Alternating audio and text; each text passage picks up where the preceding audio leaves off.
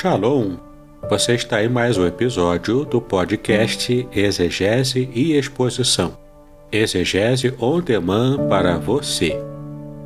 Aqui é o Davidson Pignon, sou mestre em Ciências da Religião, pastor congregacional, professor de exegese bíblica no seminário e também publisher editorial. Para mim é um grande prazer ter você acompanhando os episódios que lanço todas as semanas neste programa. E aproveitando que você gosta de estudar a Bíblia com bastante profundidade, siga-me nas redes sociais e também conheça todo o material gratuito que eu tenho apresentado para o seu próprio estudo e aprimoramento bíblico. Dê uma olhadinha também nos links abaixo em dois cursos especiais. O primeiro deles, Introdução à Exegese Bíblica, e o mais recente, A Trindade Revelada nas Escrituras Hebraicas. E no episódio de hoje você poderá acompanhar uma mensagem muito especial que trará grande enlevo espiritual para a sua vida. Vamos então abrir a palavra de Deus no Salmo 46, versículo 10. Salmo de número 46, versículo 10. Você também na sua casa, nos acompanhando pela internet, abra a palavra de Deus do Salmo 46, apenas o versículo 10, que diz o seguinte: Aquietai-vos e sabei que eu sou Deus. Serei exaltado entre os gentios serei exaltado sobre a terra. Novamente, aquietai-vos e sabei que eu sou Deus. Serei exaltado entre os gentios, serei exaltado sobre a terra. Esse é um versículo que muito fala ao nosso coração. Isso por quê? Porque vivemos dias em que a instabilidade, inclusive emocional, ela tem sido grande. A gente nunca ouviu falar tanto como temos ouvido desde o ano passado falar sobre vírus, nova cepa, temos ouvido falar sobre termos também é, cunhados agora para essa situação, é, termos como lockdown, como é, distanciamento social, e tudo isso vai mostrando para nós a necessidade de cuidarmos da nossa própria família, cuidarmos da nossa própria saúde. E isso envolve tanto o asseio pessoal, envolve também o cuidado para com algumas práticas que tínhamos até o ano passado e que a gente, na verdade, negligenciava algumas dessas práticas para cuidar da nossa própria saúde. E a grande questão é que tudo isso traz para nós um turbilhão de emoções. Aqueles que têm como se apegar a Deus conseguem tirar forças, conseguem tirar coragem para vencer esses dias maus. Mas há aqueles ainda que, infelizmente, não conseguem tirar forças, não conseguem é, ter um respiro de toda essa situação caótica que o mundo vive. E é interessante que a gente também vai percebendo na leitura do Salmo 46, que é um salmo bastante conhecido e bastante tranquilo também de se ler, ele não tem muitas informações complexas para o entendimento, mas ele fala profundamente ao nosso coração, simplesmente pela sua, pelo seu caráter simples da revelação do próprio Deus. Mas é necessário que a gente perceba algumas coisas importantes. Nós temos aqui algumas informações que esse é um salmo feito pelos descendentes de um homem do passado chamado Coré, que tiveram também a sua redenção, porque Coré, o antepassado, o antepassado desses que estão aqui adorando a Deus através do Salmo 46, Coré participou de uma sedição terrível, junto com Datã e Abirão. Lá, ainda no deserto, quando Moisés havia retirado o povo da escravidão do Egito, Coré, Datã e Abirão estavam ali tramando um tipo de sedição, um tipo de, de luta contra o homem de Deus, contra o servo de Deus, reclamando, murmurando e atraindo também as mazelas desse tipo de atitude pecaminosa contra eles próprios. Agora é interessante que os descendentes, os filhos de Coré, eles ao, ao longo da sua vida, eles foram se afastando desse péssimo legado do seu antepassado, a ponto deles agora estarem contribuindo com os salmos da Bíblia, produzindo um cântico, e Deus aceita profundamente o louvor dos lábios desses que são os descendentes de um péssimo exemplo no passado. E temos aqui então algumas informações também importantes quando o salmista diz: os filhos de Coré, em uníssono, cantam, dizendo: Deus é o nosso refúgio e fortaleza, socorro bem presente na angústia.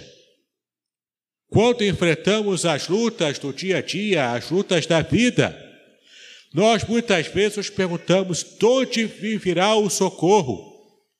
Ora, no Salmo 121 nós tabelemos: Eu elevo os meus olhos para os montes, de onde me virá o socorro? E a resposta clara, direta é: O meu socorro vem do Senhor. Porque Deus é o meu refúgio, é a minha fortaleza, essa torre forte, onde eu posso me abrigar, onde eu posso me esconder não esconder debaixo da mesa, como a gente viu essa semana, mas esconder de verdade, sabendo que o Senhor está conosco, está nos abençoando.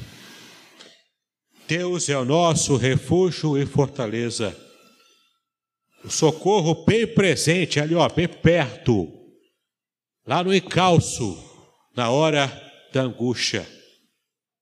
Portanto, não temeremos ainda que a terra se mude, e ainda que os montes se transportem para o meio dos mares. É interessante que esse texto poético ele está sendo construído através do estilo poético antigo, que é o estilo da poesia de paralelos de ideias. Não é, por exemplo, como o estilo é, poético que nós estamos acostumados, que é fundamentado nas rimas. Mas aqui é o estilo de paralelismos. Então temos aqui esse paralelo de ideias sendo construído ao longo do salmo. Então Deus é o meu refúgio e fortaleza, socorro bem presente na angústia. Portanto, nós, como comunidade, não temeremos. Ainda que a terra se mude e ainda que os montes se transportem para o meio dos mares. Aqui é uma descrição de calamidade natural, uma calamidade provocado pela natureza. Versículo 3: Ainda que as águas rujam e se perturbem, ainda que os montes se abalem pela sua braveza. Aqui essa mesma ideia sendo construída e reconstruída, reforçada de que ainda que a natureza se abale ao meu redor, ainda que haja toda uma situação ao meu redor que me causa medo, espanto, desespero, eu não preciso ter medo, porque o Senhor é o meu baluarte, o Senhor é a minha fortaleza, e o Senhor é seguro, esse abrigo seguro no qual eu posso me refugiar. E o texto continua aqui no final do versículo 13, que aparece essa expressão selar. Antigamente se tinha essa, essa percepção de que essa expressão selar, que aparece apenas nos Salmos, era uma espécie de marcação de pausa musical. Era como se fosse uma, uma forma de registrar que naquele momento era para parar o canto. Essa é uma das hipóteses. Uma outra hipótese que também é bastante plausível, ela foi percebida recentemente, é que essa expressão selar, ela pode se referir a uma espécie de, é, de maneira mais forte de se entoar o canto. Ou seja, é como se quando aparecesse essa expressão selar, aqueles que estivessem entoando o canto do Salmo 46 deveriam falar com mais força, com mais vigor, para poder demonstrar liturgicamente uma ênfase maior nessa frase que está se referindo ao texto. Sendo uma pausa musical que em si própria já é uma forma de enfatizar também, seja uma ênfase na hora de se falar essa parte, o que importa para nós entendermos é, aonde aparecer, sei lá, no texto dos Salmos, ali é ênfase ali é para prestar atenção, porque ali está o foco da mensagem do que o canto do salmo quer passar para nós. E o texto traz a expressão selar justamente no versículo 3. Ainda que as águas rujam e se perturbem, ainda que os montes se abalem pela sua braveza. Aumentando aqui exponencialmente essa percepção de que uma calamidade natural pode até mesmo se abater contra a terra, contra o povo de Deus, mas o povo de Deus tem aonde se refugiar. Por isso, o povo de Deus não precisa se abalar. Aqui quem está se abalando é a terra, não o povo de Deus. E é interessante que no versículo 4 o Senhor ainda diz: ao rio cujas correntes alegram a cidade de Deus, o santuário das moradas do Altíssimo. Aqui se refere ao rio caudaloso da graça de Deus, do poder de Deus, da obra de Deus em favor do seu povo, que está trazendo vicejamento, que está trazendo sobrevida aquele que está morando na cidade celestial, na cidade santa, aqui se refere a Jerusalém. Mas quando nós nos lembramos do céu, quando pensamos no céu, quando pensamos na promessa que o Senhor nos fez, naquilo que nos espera nas regiões celestiais, conforme diz em Filipenses capítulo 3, versículo 20, a nossa cidade está nos céus, de onde também aguardamos o Senhor Jesus voltar.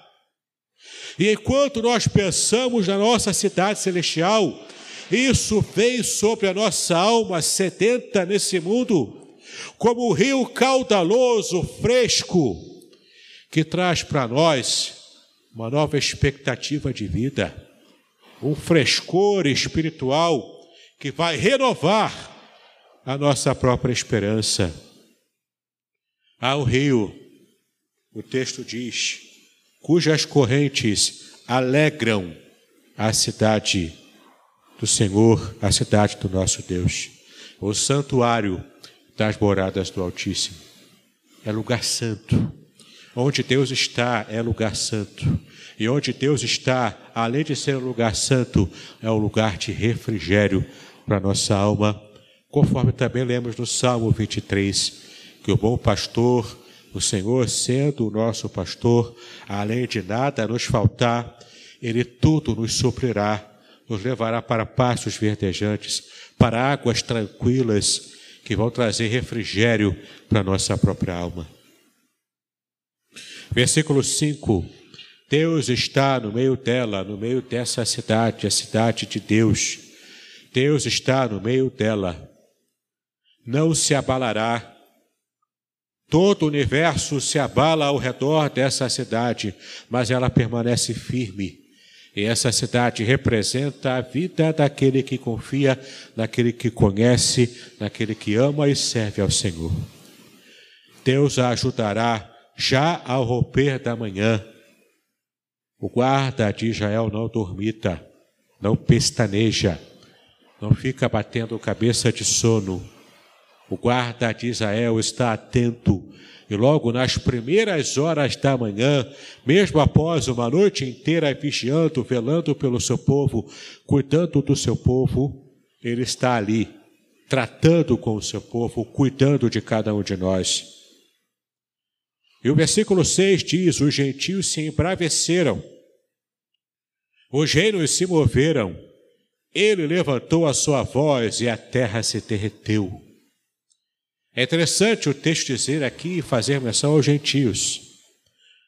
Na mentalidade judaica do Antigo Testamento, os gentios eram aqueles povos que não temiam a Deus, que temiam a deuses falsos, e tinham uma série de características terríveis esses povos. Eram povos mais violentos, eram povos que tinham promiscuidade na sua vida, tinham uma vida de injustiça, de prostituição em todas as áreas, não apenas na área sexual, mas em todas as áreas haveria prostituição, inclusive a espiritual, devido à idolatria.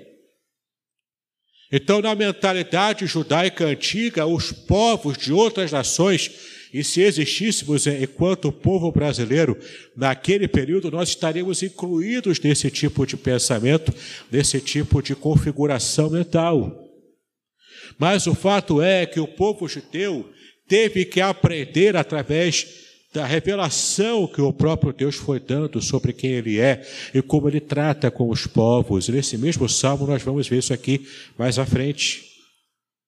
Embora os gentios aqui estejam se esbravecendo, estejam é, se roendo de raiva, se roendo de ódio, e parece que a palavra ódio é a palavra que está na moda hoje em dia, todo mundo fala em ódio.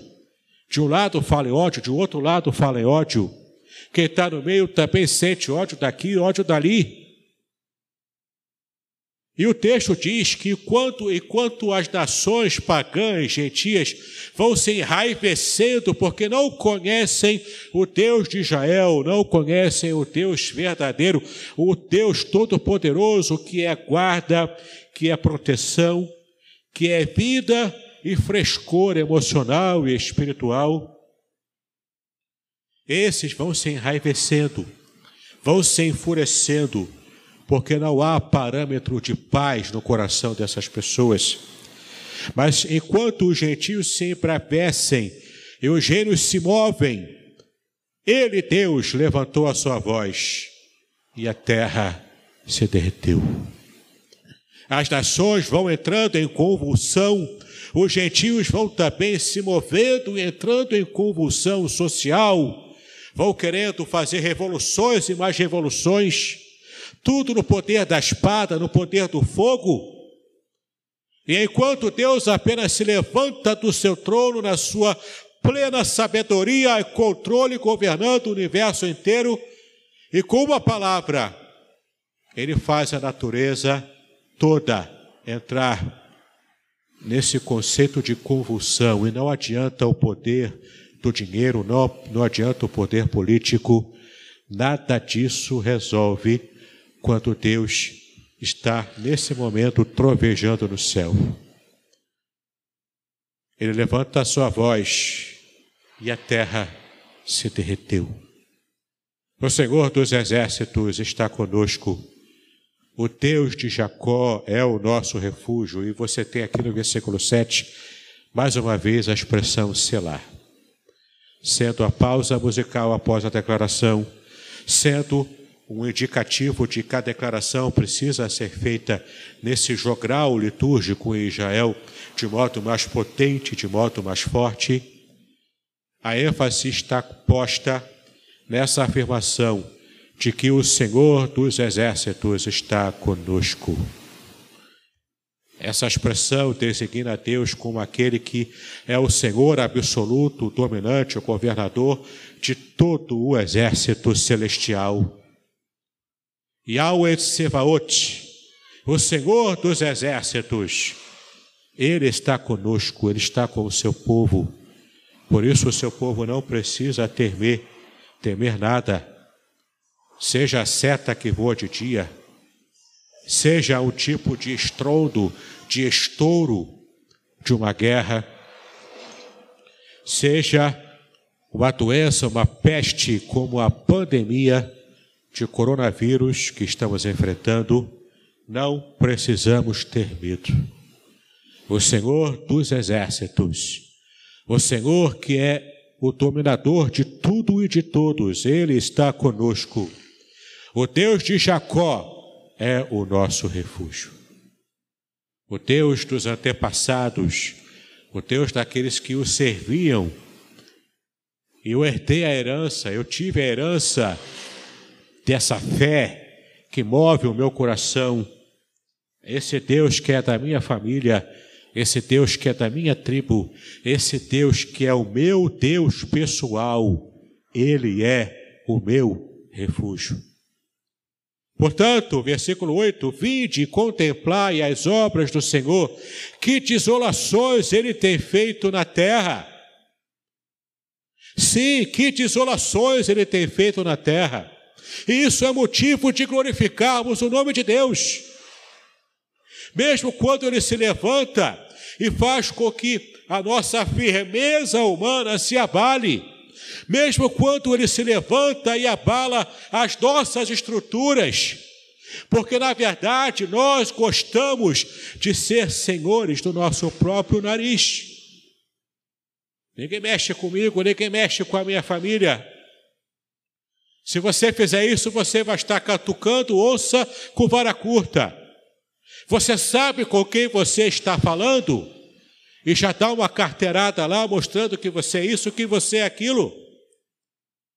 Mas todo esse tipo de atitude de empáfia humana, ela cai por terra quando o Senhor se levanta e demonstra a sua grandeza, o seu poder, a sua glória sobre toda a terra.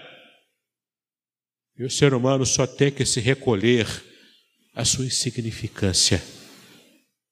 E se você consegue perceber isso, porque você conhece o Deus que você ama, que você serve, você tem intimidade com Ele. Todos ao seu redor se abalam, mas você permanece firme. Versículo 9: Ele faz cessar as guerras.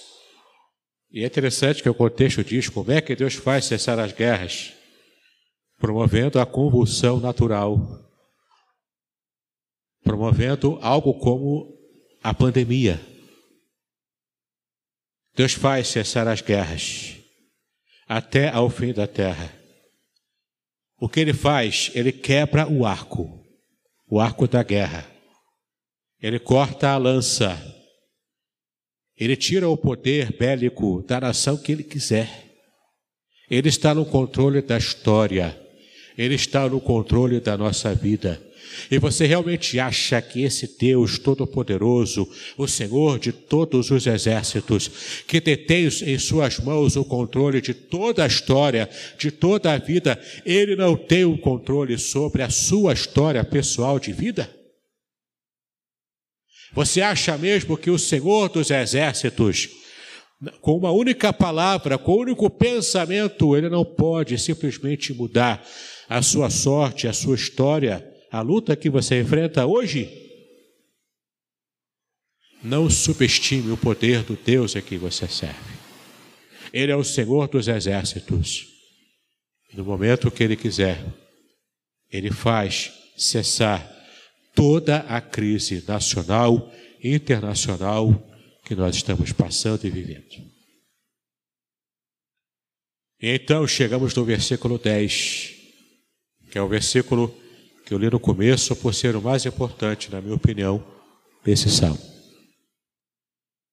Versículo 10: Aquietai-vos e sabei que eu sou Deus. Diante da luta, diante das confusões que nós criamos, das convulsões sociais que nós também criamos, diante do controle da natureza que Deus detém, diante das situações de guerras, de gentios enraivecidos, de pessoas que estão distantes de Deus e por isso só conseguem enxergar a violência. Deus diz: Aquietai-vos e sabei que eu sou Deus. O ser humano não é Deus. O presidente da República não é Deus. Ministros do STF não são deuses, embora eles acham que são. Políticos não são deuses. Pessoas, por mais poderosas que sejam, elas não são Deus. E na palavra hebraica que aparece aqui, para aquietai-vos, não é simplesmente você fazer silêncio, é mais do que isso. O texto deixa transparecer por essa palavra que aparece aqui, aquietai-vos é fazer o silêncio, mas abrindo mão. É literalmente deixar cair, soltar alguma coisa. Você que acha que detém o controle da sua vida, na sua vidinha que você organizou do começo ao fim, e você fez os seus planejamentos, mas aí chega uma pandemia e tudo o que você planejou você precisa repensar, porque você não tem o controle de tudo. Nós não temos o controle de tudo. Quantos negócios eh, foram a bancarrotas por causa disso tudo que estamos enfrentando? Quantos tiranos estão se mostrando, de fato, porque querem forçar o povo, por exemplo, a fazer algo que o povo percebe que vai ser muito prejudicial para o próprio povo. Vidas se perdendo, empregos sendo perdidos, chefes de família entrando em desespero, porque ele até quer trabalhar, mas não deixam ele trabalhar. E nós achamos que a nossa vida está toda organizada, toda perfeitinha. Aquietai-vos. Traz confusão na nossa mente, traz ansiedade. E às vezes o nosso descontrole emocional vai perpetuando ainda mais essa ansiedade ao ponto da gente não conseguir enxergar uma luz no fim do túnel. Aquietai-vos. Solta essa preocupação. Deixa cair no chão. Você não pode controlar tudo. Você não pode segurar essa peteca enviesada que jogaram para você. Então deixa cair no chão. Abre mão do controle. Esse, essa percepção doentia de que você controla tudo na sua vida e até fora da sua vida. Aquietai-vos e sabei que quem é Deus sou eu e não você. Você não controla tudo. Diante dessa, dessa pandemia, é quase que impossível ao ser humano é, garantir que não vá ser contaminado por um vírus que nós nem conseguimos enxergar. A olho nu, pelo menos. É quase que impossível, humanamente falando, eu garantir que eu não que vou passar por essa fase toda sem ser contaminado. A gente precisa fazer a nossa parte. Se cuidar, usar máscara, fazer o distanciamento social, usar o álcool em gel, ninguém aqui está negando isso. Mas quantas pessoas temos notícia de que, mesmo levando a sério, mesmo assim contraíram o vírus?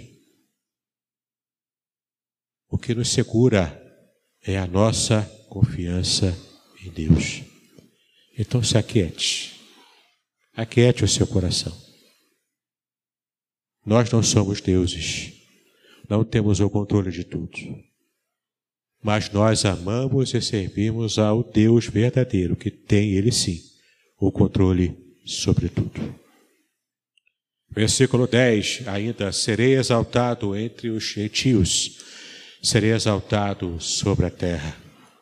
Esses gentios que no preconceito judaico antigo, todos eles estavam numa, numa lapada só de, de, de um grupo só, um pensamento só de que eram pessoas rudes, violentas, que serviam outros deuses idólatras.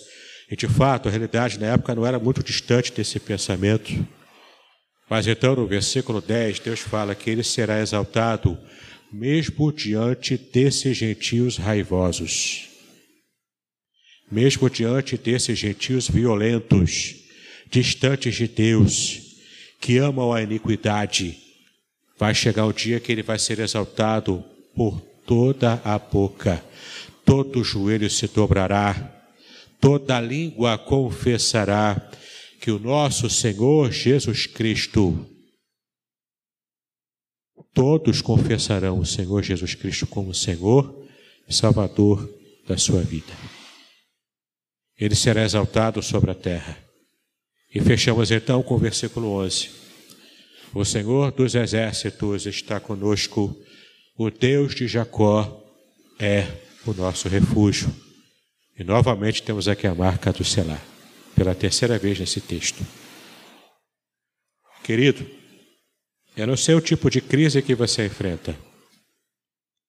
Provavelmente você esteja agora enfrentando uma crise em algum hospital, apreensivo sobre a vida de algum parente com comorbidade Algum parente que, infelizmente, contraiu o vírus e está agora lutando pela vida antes de ter chegado a oportunidade de receber a vacina. Eu quero dizer para você, meu irmão, minha irmã, Deus está no controle da nossa vida em tudo o que enfrentamos, mesmo se enfrentarmos a morte. O servo de Deus não está livre da morte, uma hora eu vou morrer. Seja agora, seja daqui a alguns anos, seja daqui a uma semana, ainda hoje à noite, não sabemos. Ninguém sabe o dia da própria partida. Mas eu sei de uma coisa: o dia que eu partir, nesse dia, por eu estar com Cristo, Deus vai me dar o céu como a resposta, ou melhor, a última resposta de todas as minhas orações. Eu posso orar para ser curado de uma enfermidade. E Deus pode agir e me curar milagrosamente, ou usando a medicina. Mas mais tarde, depois dessa bênção, eu posso ficar doente de novo. E depois eu posso voltar, eu posso realmente morrer de alguma doença. Essas bênçãos são bênçãos, mas elas são passageiras. Para o servo de Deus, a morte não é um monstro, não é o bicho-papão, não é o desespero. Para o servo de Deus, a morte é uma serva, porque ela está sendo, naquele momento, usada por Deus para trazer o céu até a minha vida. Você pode crer nisso junto comigo? Você pode entender dessa maneira? E quando passamos a pensar assim, Estamos em Cristo Jesus, então o fardo dele é mais leve. Podemos crer e confiar no Deus que é o nosso refúgio. Então aquele peso que a gente carrega nas costas, esse é jogado de lado, porque eu me aquietei, eu abri mão de me, de me preocupar ansiosamente por alguma coisa que eu não tenho o controle. Eu confio no Deus que tem o controle de tudo. Amém? Deus nos abençoe. Possamos aprender cada vez mais a confiar no Senhor.